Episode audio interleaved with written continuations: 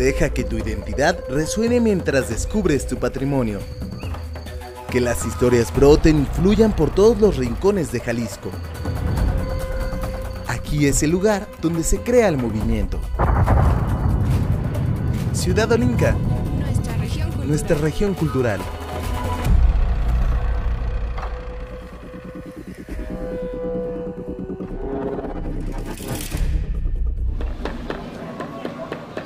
Cualquier día del año podríamos preparar o comer unas tortitas de camarón seco, empanadas de leche, piña y atún, o unos chiles rellenos bañados en salsa roja.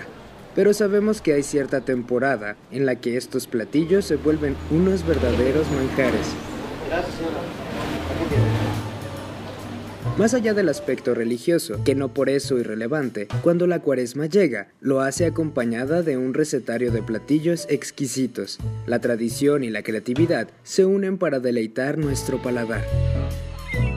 Los pescados y mariscos adquieren un toque especial por la temporada, pues además de los típicos cócteles y ceviches, las empanadas, tacos capeados, frituras y caldos llegan a nuestras mesas a mimarnos con su sazón.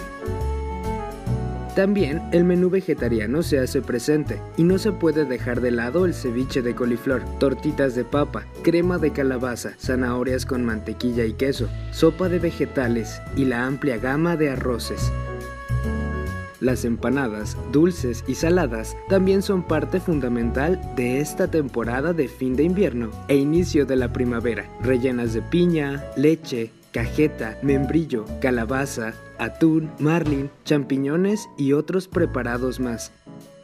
A ellas se unen los panes de lote y plátano, y el postre por excelencia de esta época, en la que los jaliscienses reorientan los virotes para transformarlos en dulces capirotadas. Lo interesante, al final de cuentas, es que en cada región los platillos pueden variar. Incluso en cada hogar las recetas pueden ser diferentes, pero el punto en común es disfrutar de este menú de cuaresma. ¿Se te antojó? ¿Cuál es tu platillo favorito? Iniciamos el recorrido gastronómico y cultural de hoy. Te damos la bienvenida a Ciudad Olinca, nuestra región cultural.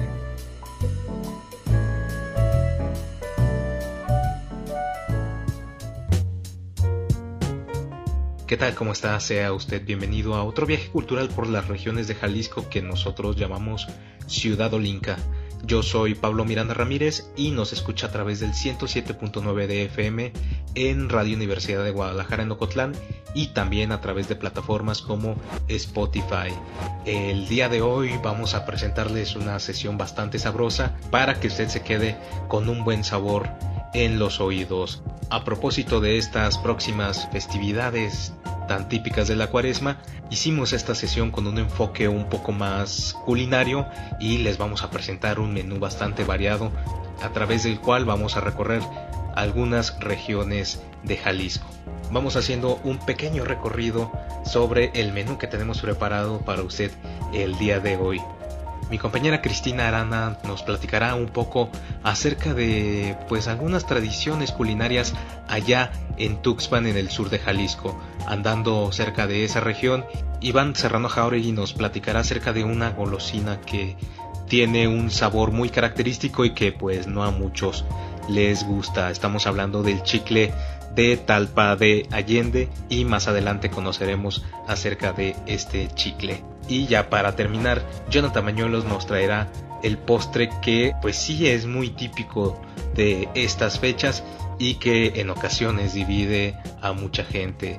Estaremos hablando sobre la capirotada y cómo la preparan aquí en el centro del estado de Jalisco.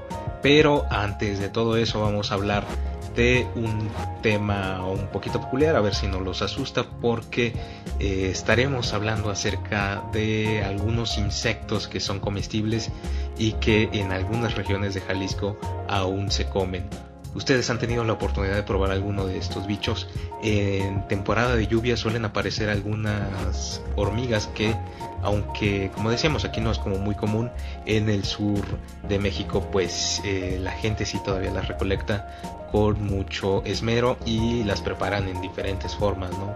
Una de ellas es en alguna salsa o también eh, tostadas en comales y pues en taquitos con un poquito de sal. Estamos hablando de unas hormigas que también se les conoce como chicatanas. Pero además de estos pequeñísimos insectos, existen otras variedades de animalitos que también se pueden comer. ¿Les parece si para abrir este menú hablamos un poco acerca de los insectos comestibles y regresamos aquí a Ciudad Olinca?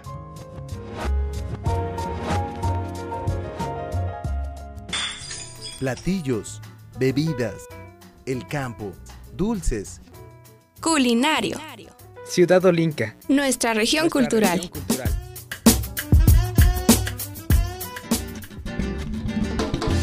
Ideales para la botana, el mezcal o para unos taquitos. Combinan con lo salado, lo ácido y demás sabores. Y pueden ser una opción para abrir el apetito. No importa que tengan tres pares de patas, alas o se arrastren.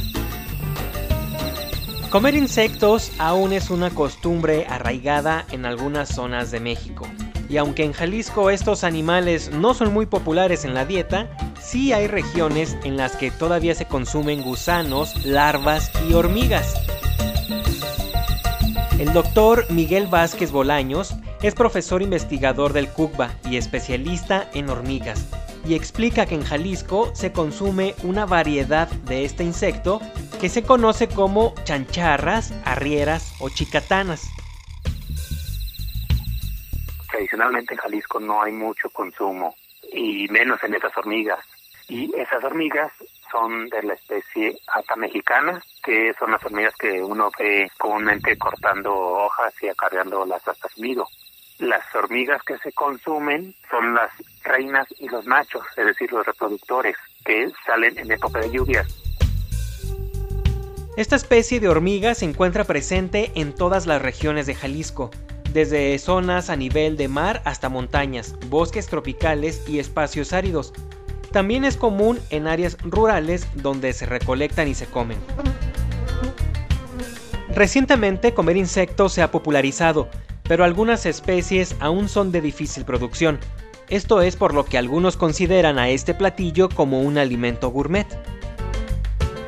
Están en un momento en el tiempo de, de lluvias en Mascota, andábamos en ese municipio y allá los probamos. Hay una chinche que le llaman chinche de mezquite, que es una chinche de 3 centímetros, perdón, y esa la probamos en el municipio de Colotlán, en el norte del estado. Y hay unas avispas que le llaman papeleras, pequeñas, medio centímetro más o menos de color oscuro, y esas en un municipio hacia el Tecolotlán, allá las preparan y es preparar todo el panal, colectan el panal, que es de esa textura de papel, y lo meten al, a la fogata y pues tienen un buen sabor. Con salsita o limoncito, asados, con patas o sin ellas, los insectos son ricos en proteína. Y aunque quizá no están hechos para paladares sensibles, podrían convertirse en el alimento del futuro. Con información de Pablo Miranda para Ciudad Olinca, nuestra región cultural, Jonathan Bañuelos.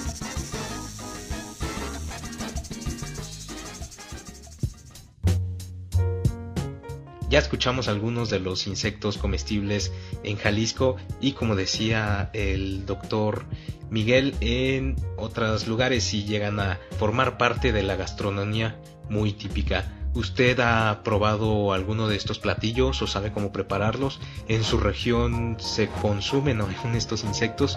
Comuníquese con nosotros, lo escuchamos a través de nuestras redes sociales. Recuerde que usted nos puede encontrar en ellas como Ciudad Olinca. Eh, escríbanos mensajes, ahí los vamos a estar escuchando.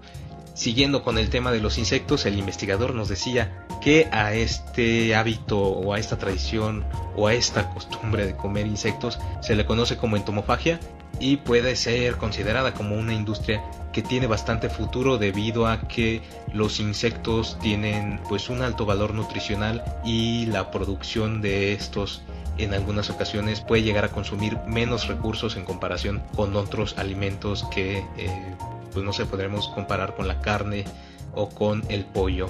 los insectos son una de las alternativas que las autoridades de alimentos a nivel global han puesto sobre la mesa y en un futuro pues no quizás no suene tan alocada esta idea de que se haga pues ya más costumbre consumir insectos. Les prometo que el programa seguirá con unos temas más agradables que seguramente sí se les van a antojar. Ya para despedirnos, vamos a escuchar un poco de música acerca de un platillo mexicano que también es muy típico en el sur de México. Estamos hablando del mole. Esta es una canción que interpreta Lila Downs, se llama La cumbia del mole. Escúchela, póngale atención para que a lo mejor se dé una idea de cómo se prepara este delicioso platillo. Mi nombre es Pablo Miranda Ramírez, se queda en la sintonía de Radio Universidad de Guadalajara en Ocotlán y este viaje que se llama Ciudad Olinca apenas comienza. Música, arte acústico, cantos, instrumentos. Sonoro. Ciudad Olinca. Nuestra región cultural. Cuentan que en Oaxaca se toma el mezcal con café. Cuentan que en Oaxaca se toma el mezcal con café. Dicen que la hierba le cura la mala fe. Dicen que la hierba le cura la mala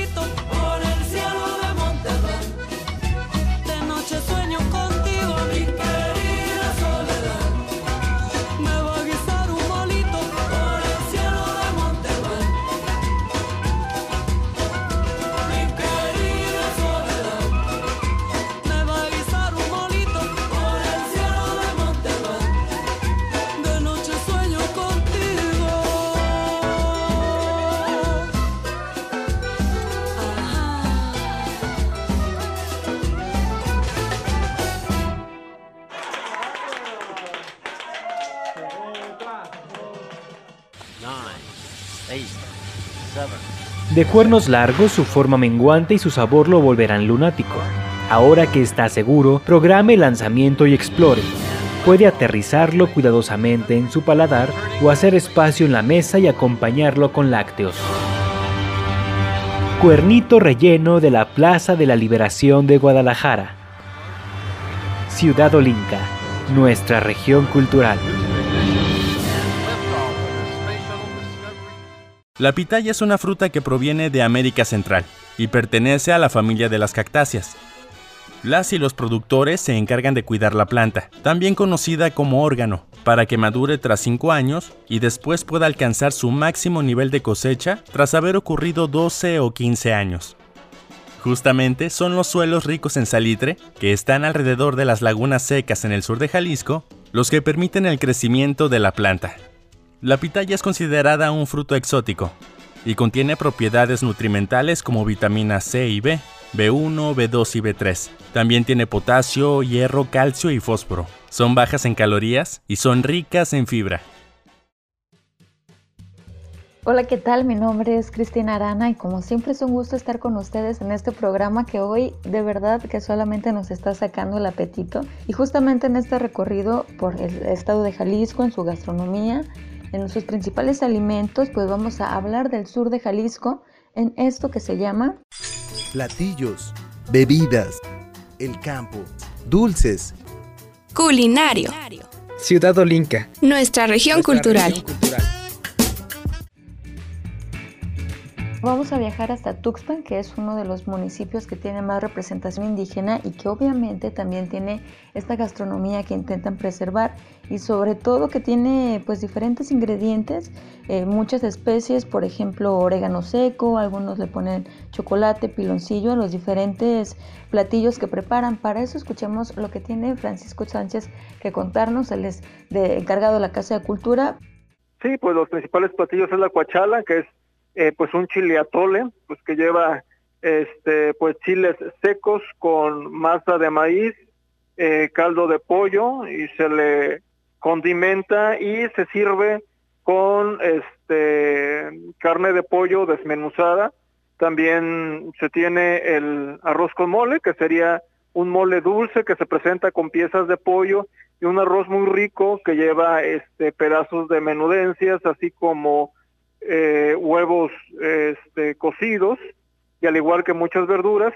También antiguamente se presentaba el platillo denominado chile nampi, que es un elemento eh, símil a la cuachala, pero que lleva pues otros otros condimentos y carne de res o también carne de cerdo. Y bueno, como bien menciona, hay una diferencia no solamente en el nombre, sino también pues en la forma de servirse. La cuachala pues es un pues está salado y el, la diferencia es que el, lleva caldo de pollo y esta se, se deshebra, entonces así se sirve, pero también lleva tomate o tomate, lleva masa, lleva chile eh, que le llaman cuachaleros, pero en realidad es chile guajillo que solamente le pusieron chile cuachalero porque le hace honor a este platillo, a este guiso que tienen en, Tuxpan. Y el chile nampi pues es muy muy parecido, pero pues como les comentaba la presentación es distinta porque el pollo pues se sirve con toda la pieza y también lleva unas cebollitas fileteadas, lleva un poco de clavo y bueno, también tienen otro de los platillos típicos que es este pues sopa de arroz con mole, que es el que les decía que lleva piloncillo, lleva clavos de olor, lleva azúcar, lleva canela, pero sigue siendo como este, este tipo de, pues de, mole. Lleva incluso huevo cocido, menudencia, chiles verdes, garbanzo, orégano.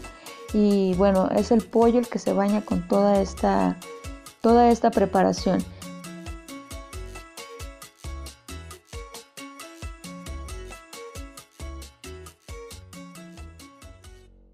Parte de, la bebida tradicional en este caso, que también compete a la gastronomía, pues es el mezcal de Tachica, que es un mezcal destilado eh, aquí en nuestro municipio y que se sirve con como ponches, que sería con jugo de granada, con jugo de arrayán, en este caso de guayabilla, con jugo de tamarindo o jugo de guayaba y pues que este proporciona en cantidades abundantes en esta festividad.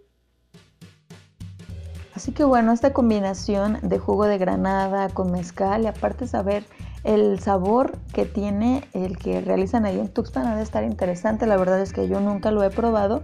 Y tampoco otra de las cosas que he visto es que ellos, a diferencia de muchos municipios del estado que tenemos nuestros antojitos, nuestras eh, comiditas que nos podemos dar la chance de comernos en alguna plaza, bueno, ellos pues no tienen este tipo de, de alimentos tal como lo menciona Francisco Sánchez. La mayor parte es comida, no hay no hay este un elemento como botana, si así lo quisiera llamar. Siempre es eh, la, la este, cuachala, el arroz con mole, el picadillo de combate, eh, lo que es también los frijoles güeros con tortilla, que es, una comida tradicional en las festividades de Semana Santa. Y este pues son los, los, los elementos principales de la gastronomía tuspanense.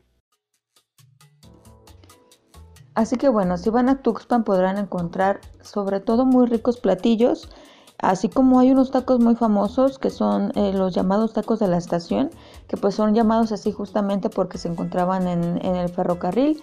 Es como una comida rápida que le ofrecían a los viajeros, eh, que pues básicamente son tortillas recién hechas de maíz, se pasa por una salsa, se rellena con un trozo de carne de puerco, que está cocinada con diferentes especias como un tipo adobo y, o también pueden ser de papo de frijol, pero son los llamados famosísimos tacos de la estación. Podrán encontrar este tipo de alimentos, pero pues no, no habrá ningún tipo de botanas porque no se acostumbra a comer en Tuxpan en las fiestas. Eh, no hay algodón o chicle o elotes preparados, solamente pues los platillos típicos.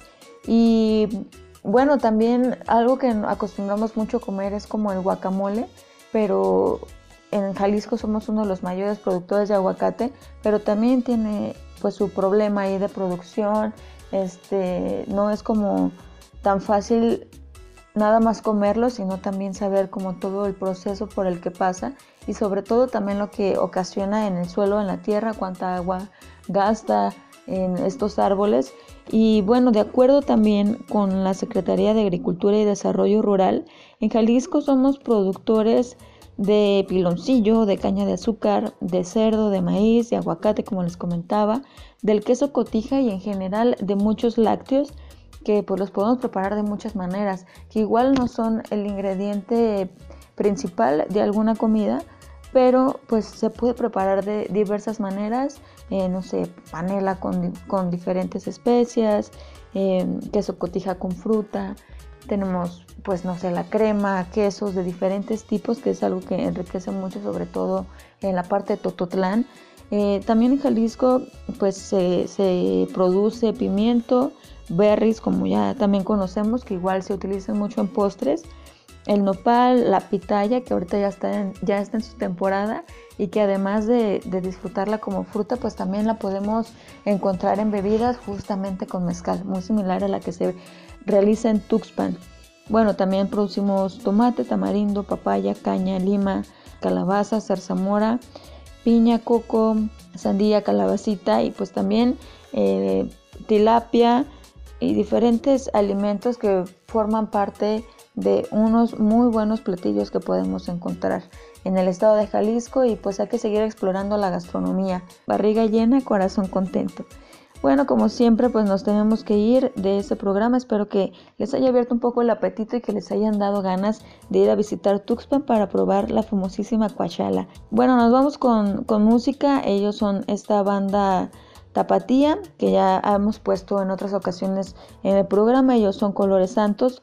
La novedad es que han sacado nuevo material, una nueva canción que se llama Holbox y es lo que vamos a escuchar a continuación.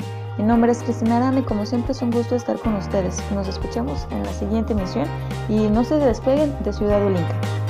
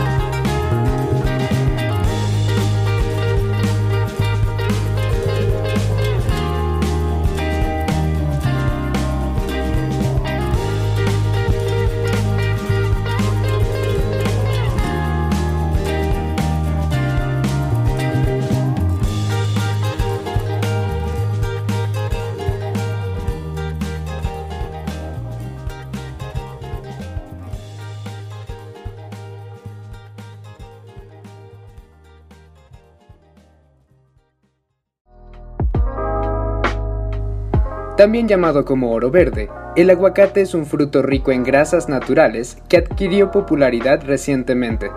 Sin embargo, su producción también trae graves consecuencias ambientales, como erosión al suelo, talas de árboles o extracción de grandes cantidades de agua. Ciudad Olinca, nuestra región cultural.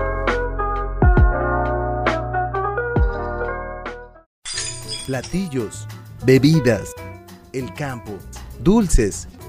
Culinario. Ciudad Olinca. Nuestra región cultural.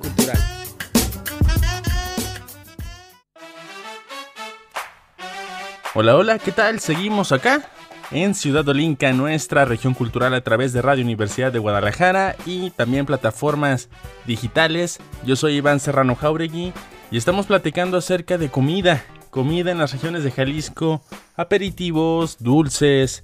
Pues bueno, es un programa que todavía tiene mucho, mucho que ofrecer, así que no te despegues. Estamos haciendo una selección, una fina selección de la oferta gastronómica, culinaria, de dulces que se pueden encontrar en las diferentes regiones de Jalisco.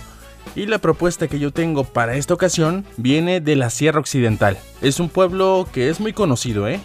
Cada año recibe a miles, miles de visitantes de peregrinos que van en busca de un milagro o de agradecimiento por un favor ante la Virgen de Talpa de Allende. En esta localidad de la región Costa Sierra Occidental de Jalisco se produce un chicle que seguramente ustedes ya lo han conocido. Es un chicle que no tiene sabor y que la presentación es en forma de trompos, de canastitas, de flores y se le conoce como el chicle de talpa, o mejor dicho, el chilte de talpa. Hace un tiempo no tan lejano me encontré con una de las productoras de estas piezas de chilte que no puedo decir que están deliciosas porque en efecto no tienen un sabor. Uno está acostumbrado a que un chicle sepa dulce o incluso hasta picoso, pero que no tenga sabor es una situación extraña.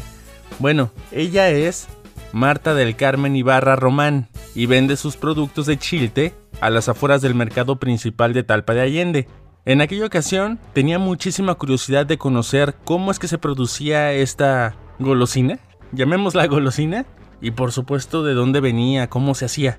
Esto fue lo que me platicó ella. Pongan mucha atención. Somos artesanas del chilte de aquí de Talpa. Este, el chilte más antes se llamaba caraduz y traducido ya es al español ya es chilte, porque no está procesado, viene directamente del palo. El palo es chilte y ya nosotros labramos la pura goma. Lo ponemos en agua tibiecita y la, y la bolillamos en una, en una tabla especialmente que viene siendo, esa tabla no debe de tener aceites ni nada, o sea, es especial para la tabla. Después lo tendemos en un bastidor y ahí empezamos a labrar el gorro, canastas, bolsitas, este, hacemos alajeros, hacemos zapatitos de chilte. Todo es especialmente con las puras manos. Ey. Utilizamos algunas tablitas para apoyarnos y hacer las taleguitas, pero de ahí en más todo es labrado a mano. Yo recuerdo desde pequeño que el chilte era un producto que se veía mucho en mi casa, sobre todo porque no faltaban los familiares o los conocidos de mis papás que iban a Talpa y que traían un recuerdito. Y por supuesto en esta canastita de recuerditos venía mucho chilte. Venían sombreritos en forma de flores, canastitas. La verdad es que pocas veces lo comía porque sabía que no tenía un sabor. Y la verdad es que en casa sobrevivía como un objeto de decoración en, en la cocina o en la sala. Y prácticamente era un souvenir de, de, un viaje a Talpa. No fue hasta que tiempo después tuve la oportunidad de, de conocer a estas productoras del chilte. Algo que me preguntaba también era de dónde venían los colores. Esto fue lo que me platicó Marta del Carmen Ibarra. Eh, ya lo pintan los muchachos. Ya desde que ellos están sacando la goma, ya la botella ya debe de ir con sus gotitas de, del color que van a querer. Si es verde, rosa, anaranjado. Echan al agua con sus gotitas y la baten bien, bien, bien. Para cuando la goma cae, este, en cuanto se llena la, la botella, la tapan y la baten. Y es como una leche la, Entonces ya, ya que acaban ellos de trabajar la goma, se van a las piedras, la echan en agua, rápido la baten para que haga una torta. Al hacer la- esa torta, este, ya la empiezan a golpear con un mazo especial que ellos hacen de palo.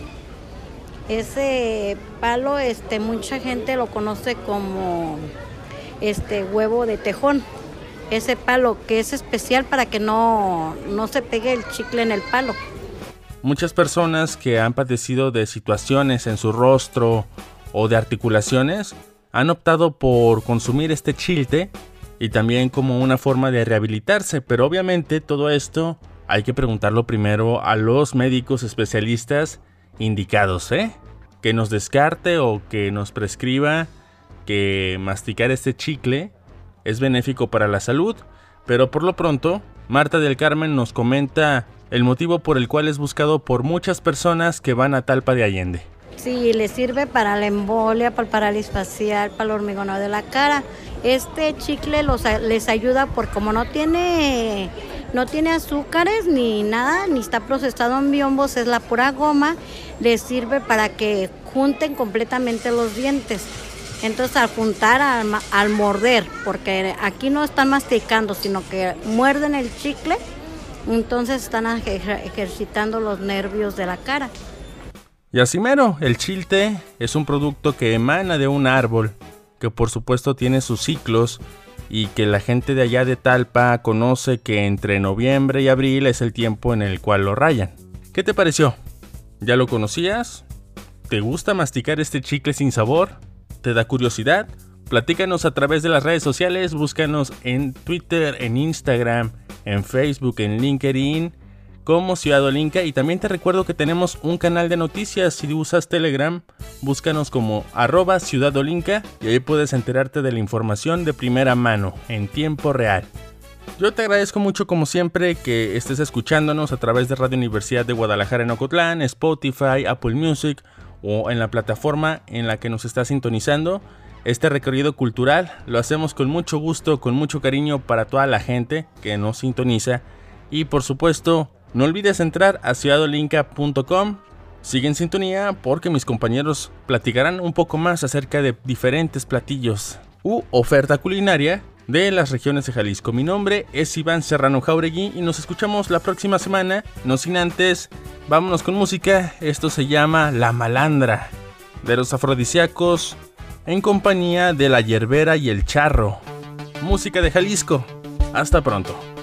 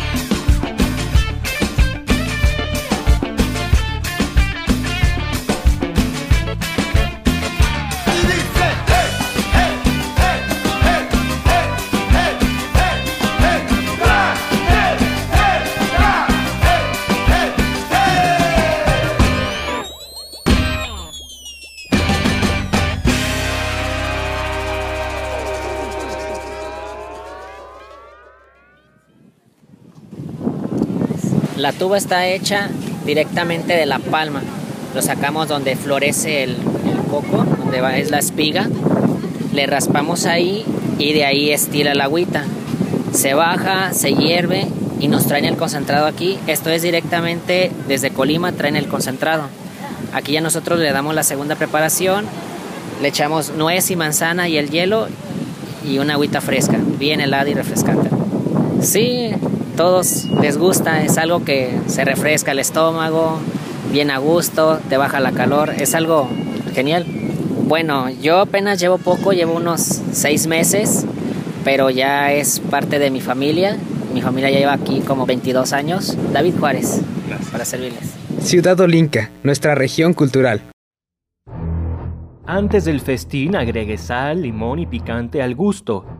En el tazón revuelva constantemente hasta que quede lista. Ahora tome algunos de los pequeñísimos peces que están en el plato. Si siente una mirada, solo ignórela y disfrute de la deliciosa y crujiente botana nacida en el lago. Charales de Chapala, Ciudad Olinca, nuestra región cultural.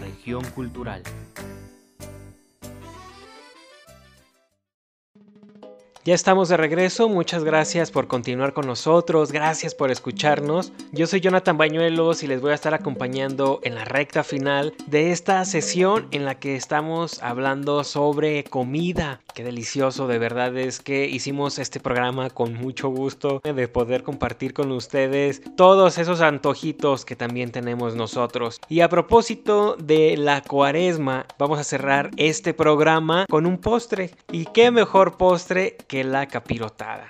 Yo sé que muchos la detestan, otros la adoramos. Usted no está para saberlo ni yo para contarlo, pero no soy muy fan de los sabores dulces. Tiendo a empalagarme muy rápido con cualquier bocadillo dulce, pero hago una excepción con la capirotada. Y hace poco en redes sociales a propósito se hacía todo un debate sobre justamente, digamos, el equipo en pro de la capirotada, que yo me incluyo en ese equipo, pero también está quienes lo aborrecen y daban ahí sus explicaciones de que no sabe rico, de que está muy dulce o que incluso tiene una presentación que no es del todo agradable y que no se antoja, pero sinceramente ya cuando lo estás probando no puedes dejar de comerla, está deliciosa. Y en, este, en esta parte de la capirotada también es muy peculiar, no sé si, si a ustedes les ha pasado o lo han escuchado, que luego también existen pequeños debates sobre cuál es la verdadera receta o la original o la típica para preparar la capirotada. Muchas veces yo he escuchado infinidad de personas que dicen, no, es que se le pone tortilla con manteca, no, ¿cómo crees? Es que eh, la clave de la capirotada está en el virote, no, está en las pasas, en fin, ¿no? O sea, cada quien tiene su propia receta. Yo hace poco tuve oportunidad de acudir al antiguo Café Reforma en la ciudad de Guadalajara, ahí está en la calle de Reforma número 318 en el centro de la ciudad, a la vuelta del, de la Casa de los Perros del Museo de Periodismo y las Artes Gráficas, está muy céntrico, cerca del santuario, por ahí hay eh, línea 3 del tren ligero, y estuve platicando con Susana Montoya, quien es la mente creativa de todos los deliciosos platillos que sirven en este lugar, pero estuve platicando con ella en particular sobre la capirotada, y me gustó mucho la charla porque coincidíamos en este punto en el que pues no hay como una receta única,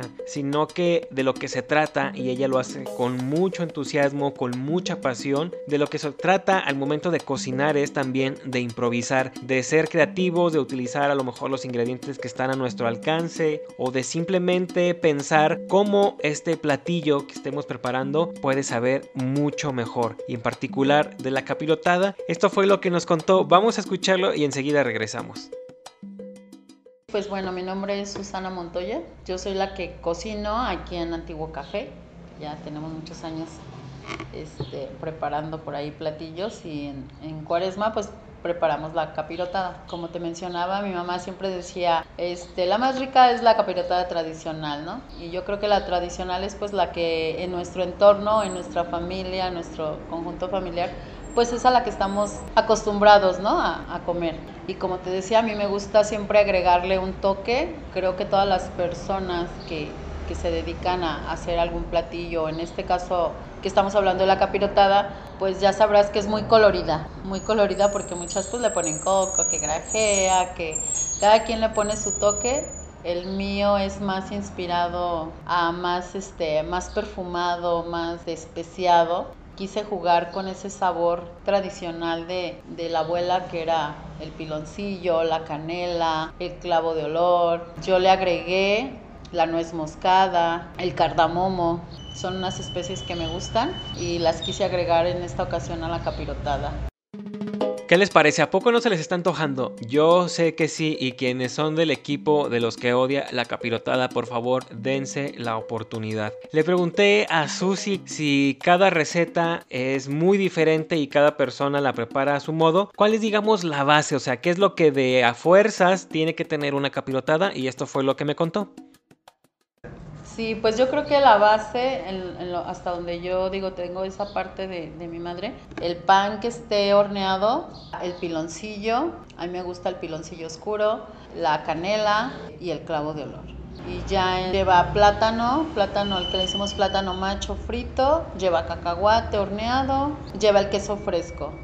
Y ya, pues ya cada quien le agrega, no sé, la ciruela pasa. Pero en lo personal a mí me gustó mucho y también creo que a los clientes que la probaron también este, les gustó ese sabor con esa mezcla de especies y, y un poquito aromática por el cardamomo también. Cuando estaba platicando con ella, me dijo algo en lo que tiene mucha razón. Y es que, pues uno no tiene que ser egoísta con sus recetas, ¿no? En muchas ocasiones hay personas que no las quieren compartir, que no nos quieren decir cómo es que preparan ciertas comidas, ciertos platillos. Pero ella en particular me decía que a ella sí le gusta compartir su receta. Y me decía, cuando yo comparto la receta hay de dos sopas. O no le sale con mi sazón, o lo superan. Y de eso se trata justamente, ¿no? De estar innovando la cocina. Así es que vamos a escuchar a Susana, quien nos cuenta a grandes rasgos cómo preparar una capirotada. Pues mira, a mí desde un día antes me gusta tener mi pan tostado, meterlo al horno y tostarlo. Ya el día de la preparación, pues ya en ese, en ese momento ya termino todo, ¿no? O sea, frío mi plátano, arrimo en, en un recipiente, ahora sí que todos los ingredientes para hacer esas capas, porque es una cama de pan tostado y luego lleva el plátano frito, el cacahuate, el queso fresco, puse ciruela pasa, esta en esta ocasión también le agregué, y luego ya lo bañas con esa salsa que viene siendo el piloncillo con, con las especies haces esa salsa y al final yo la verdad siempre le pongo un trozo de mantequilla a esa, a esa salsa caliente le pongo un trozo de mantequilla y ya con eso baño y este cada capa, ¿no? Hago una capa, la baño de esa salsa y luego vuelvo a poner otra vez el pan tostado y a repetir todos los ingredientes y hasta que queda totalmente. Entonces estaríamos hablando que serán unos 40 minutos, yo creo, y unos 40 otra vez en el horno más o menos. Y esta es solamente una parte de la entrevista que sostuve con Susana Montoya. Tuvimos la oportunidad de platicar sobre muchas otras cosas. La información completa la puedes encontrar en www.ciudadolinca.com. Ahí podrás conocer un poco más sobre su historia, qué fue lo que la motivó a cocinar, quién le enseñó a hacerlo, cuál es la inspiración, qué es lo que siente al momento de estar preparando estos platillos. Lo puedes encontrar en nuestro sitio web, como el resto de la información que te estuvimos presentando a lo largo de esta sesión en la que estuvimos hablando sobre comida. Ha llegado el momento de despedirnos, no sin antes recordarte que puedes visitar nuestras redes sociales y darnos tu like. Nos puedes seguir en Twitter, en Facebook y en Instagram. Estamos como Ciudad Olinca, Olinca se escribe con K. Y bueno, antes de despedirnos, los voy a dejar con una canción de una banda local de Jalisco, de reggae, que tenía muchísimo tiempo sin escucharla. Me estoy refiriendo a la Grand Mama y esta canción que se llama La capital del tequila y que espero que eh, los haga felices, que amenice el momento que están escuchando este programa y que sea de su agrado. A nombre de mis compañeros Iván Serrano Jauregui, Cristina Arana y Pablo Miranda, les doy las gracias por habernos acompañado en una sesión más. Muchísimas gracias por escucharnos. Yo soy Jonathan Bañuelos y les deseo que tengan un excelente día. Música, arte acústico, cantos, instrumentos. Sonoro.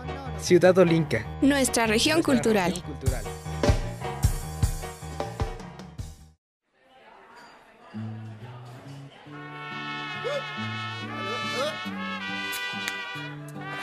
Salud, compadre, salud.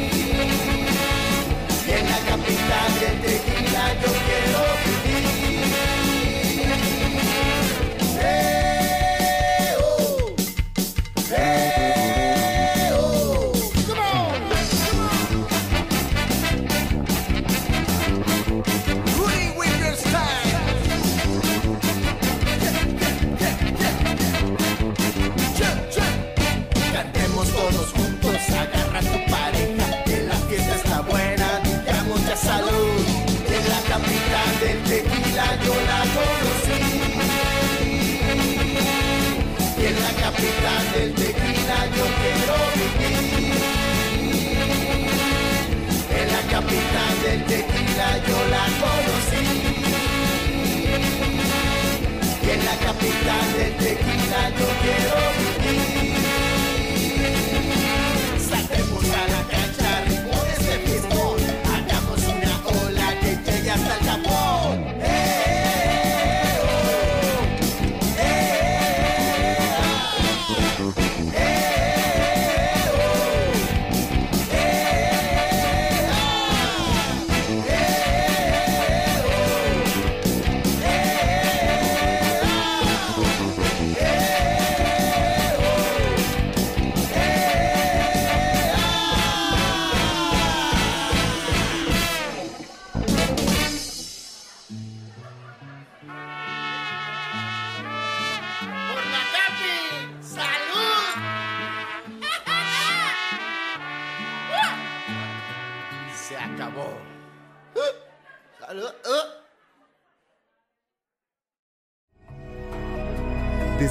inundadas tierras de los Altos hasta las alegres playas de la costa sur. De la fértil ciénega a los campos de agave en los valles, que tu identidad deje huella por todos los rincones de Jalisco. Todos los, todos los rincones de Jalisco.